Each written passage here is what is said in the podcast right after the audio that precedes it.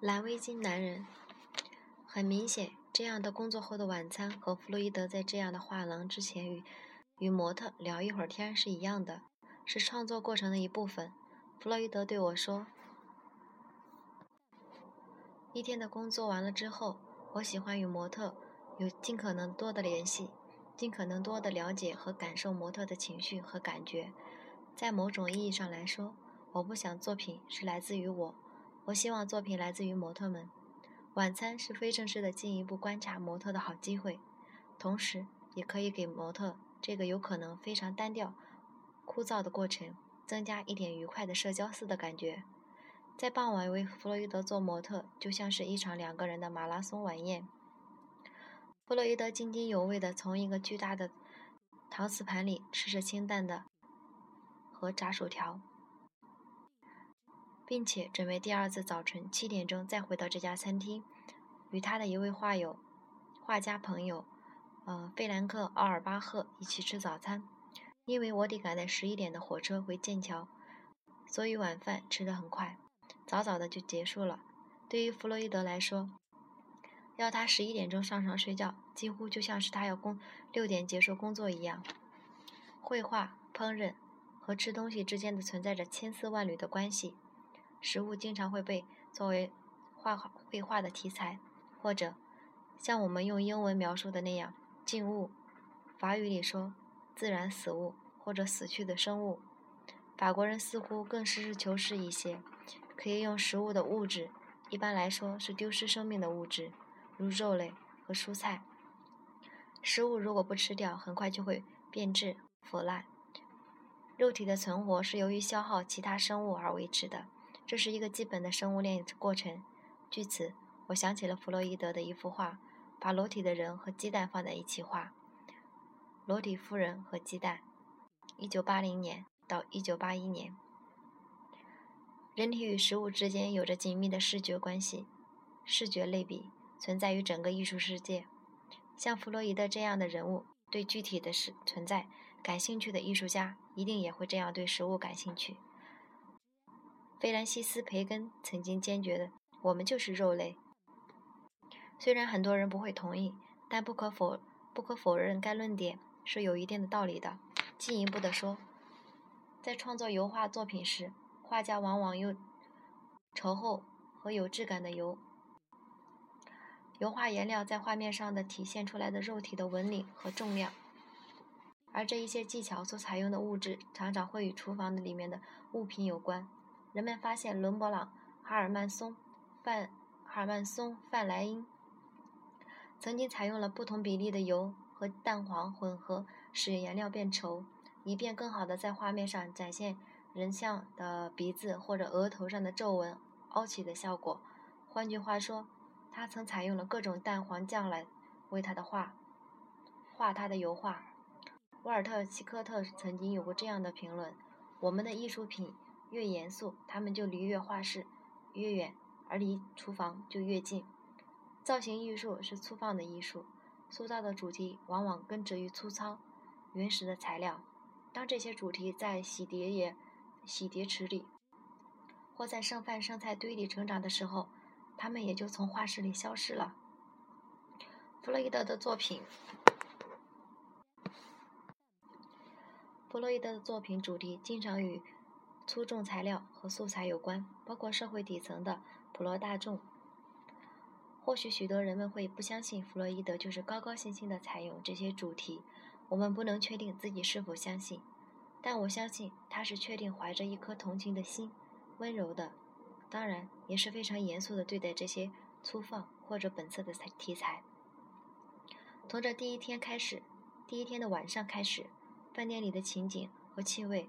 就与工作室的亚麻籽油、橄榄油、藏红色和黄褐色等在我的脑海里混合起来。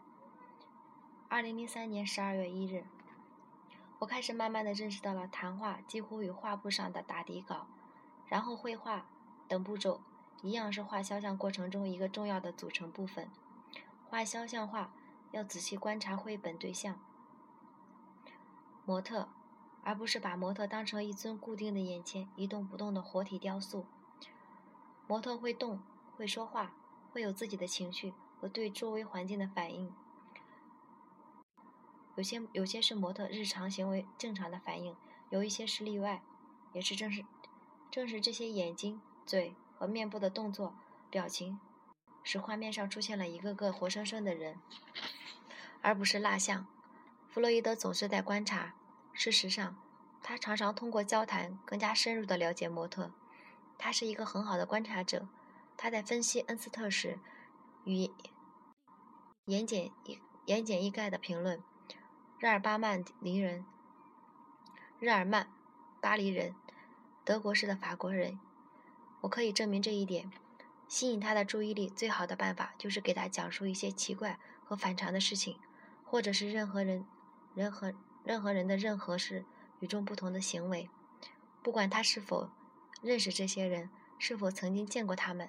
弗洛伊德身上兼具的一个小说家敏感和一个画家不同的对事物兼收并蓄的观察力。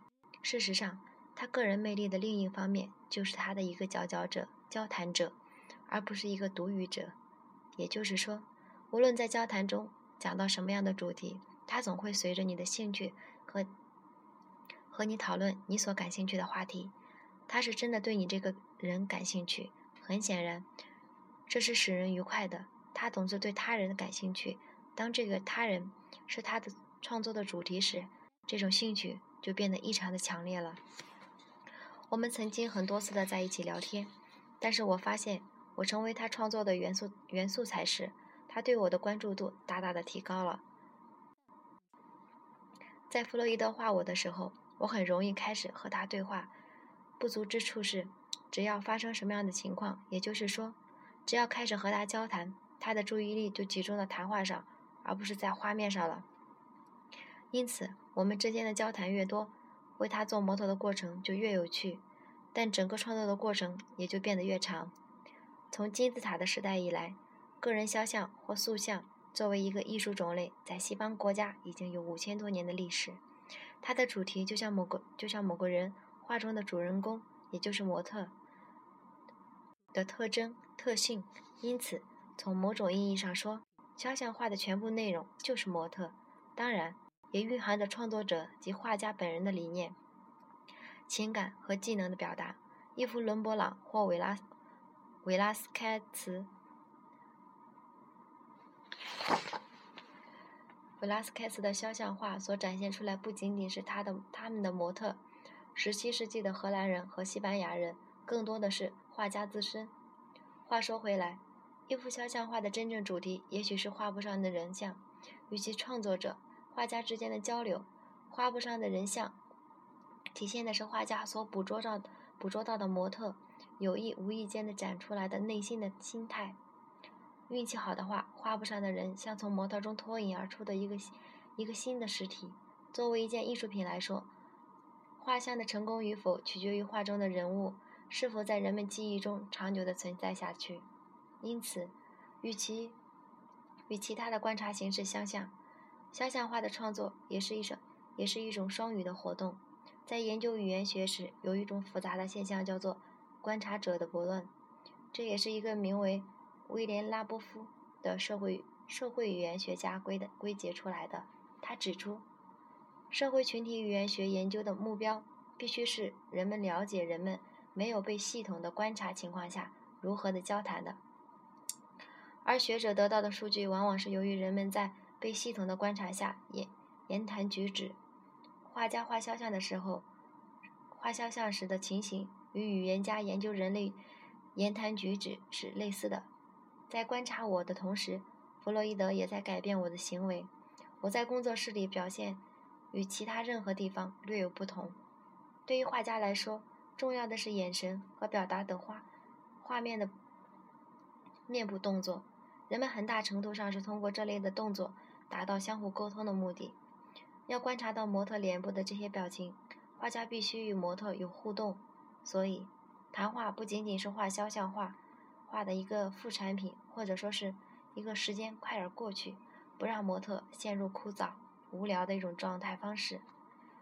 谈话对画家，尤其是弗洛伊德这样要长时间使用模特的画家来说，也是有其必要性的工作之一。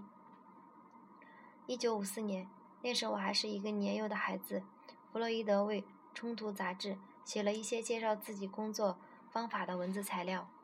现在我们还可以用这些文字材料来形容他做了些什么。必须持续而仔细地观察绘画，绘画的主题模特，无论是白天还是晚上。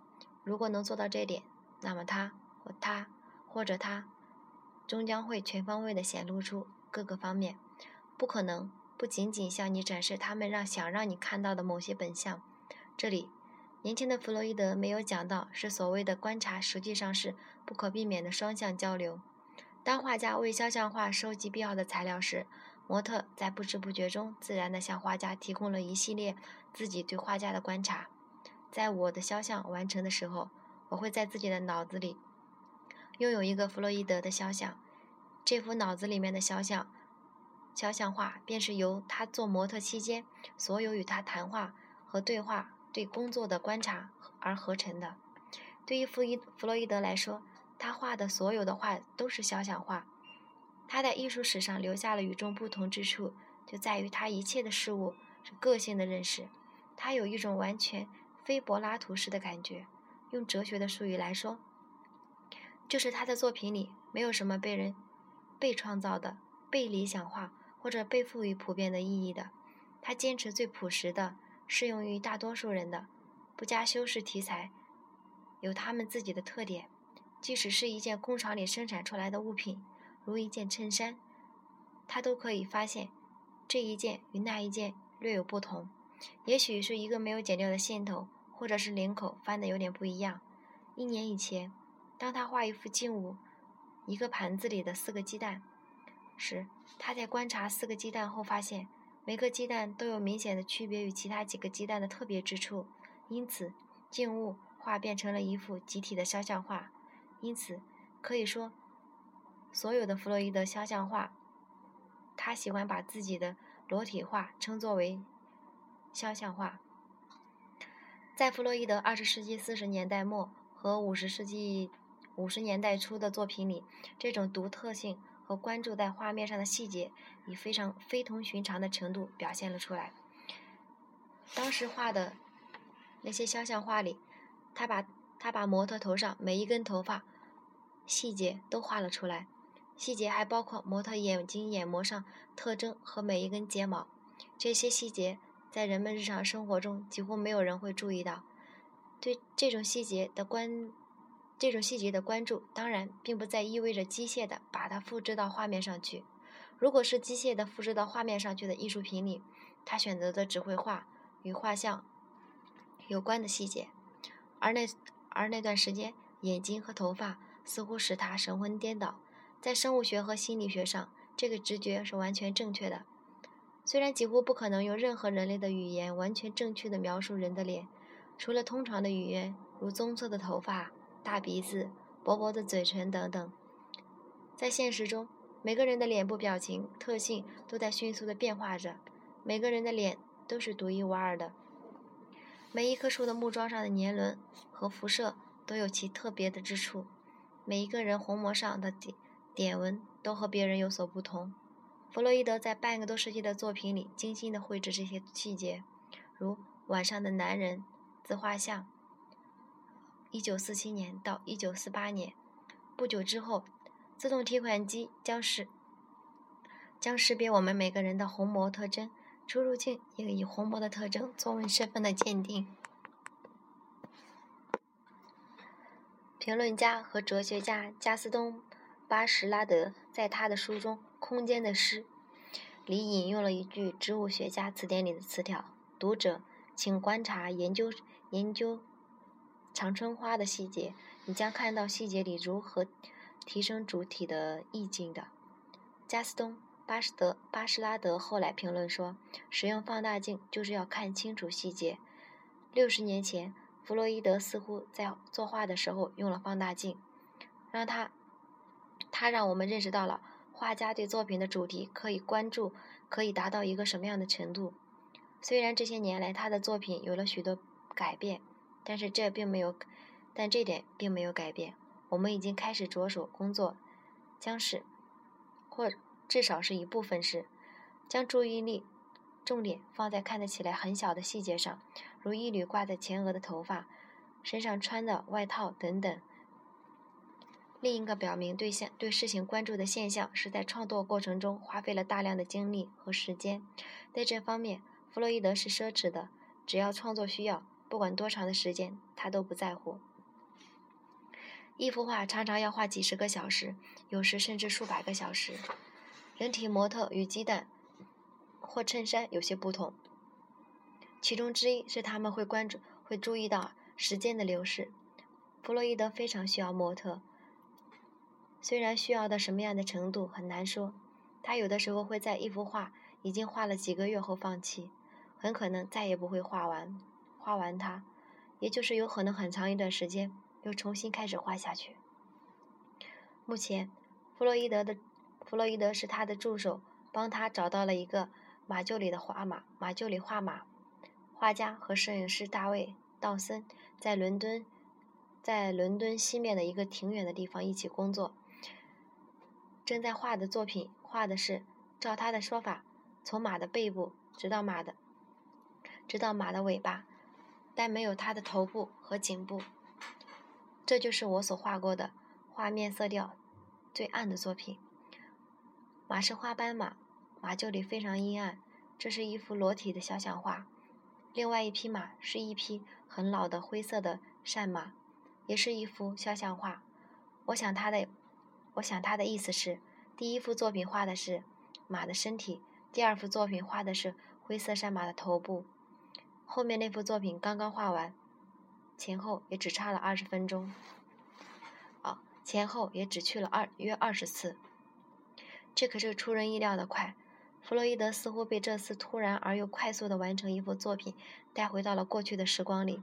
就这样，他说，突然这幅画就画完了。我相当肯定作品已经完成了。通常的情况下，作品要进展的要慢，要慢得多。安德鲁·帕克·鲍尔斯身着皇家骑士制服，全身就像已经已经持续进行了一年零一个月。弗洛伊德记得是半年，但安德鲁·帕克·鲍尔斯纠正的说是一年零一个月，因为他是一幅一幅画的模特。模特自然会更加清楚自己为画画家摆特定的姿势已经有多久了。这幅画现在已经画到脚部了，大概还会需要不少时间。画就收在工作室的另一边，等着下一次安德鲁苏·帕克·鲍尔斯来的时候再继续画。有时随着时间的推移，作品会被放大。一幅裸体的大卫，裸体大卫·道森和他的狗艾莉躺在一幅。大型的肖像画可以作为下一个例子。画被固定在一个另一块帆布上，使其变得更大。这幅画是弗洛伊德位于荷兰公园的另一个工作室里画的。至于画我会是一个快弗洛伊德，还是一个慢弗洛伊德，还有待观察。或者会，或者会不会是一个更令人沮丧的趋势？画到一半半途而废呢？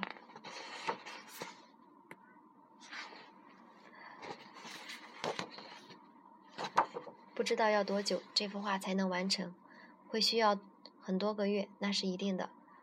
在这把皮椅上，一个小时又一个小时，一周又一周的日子会是怎样的呢？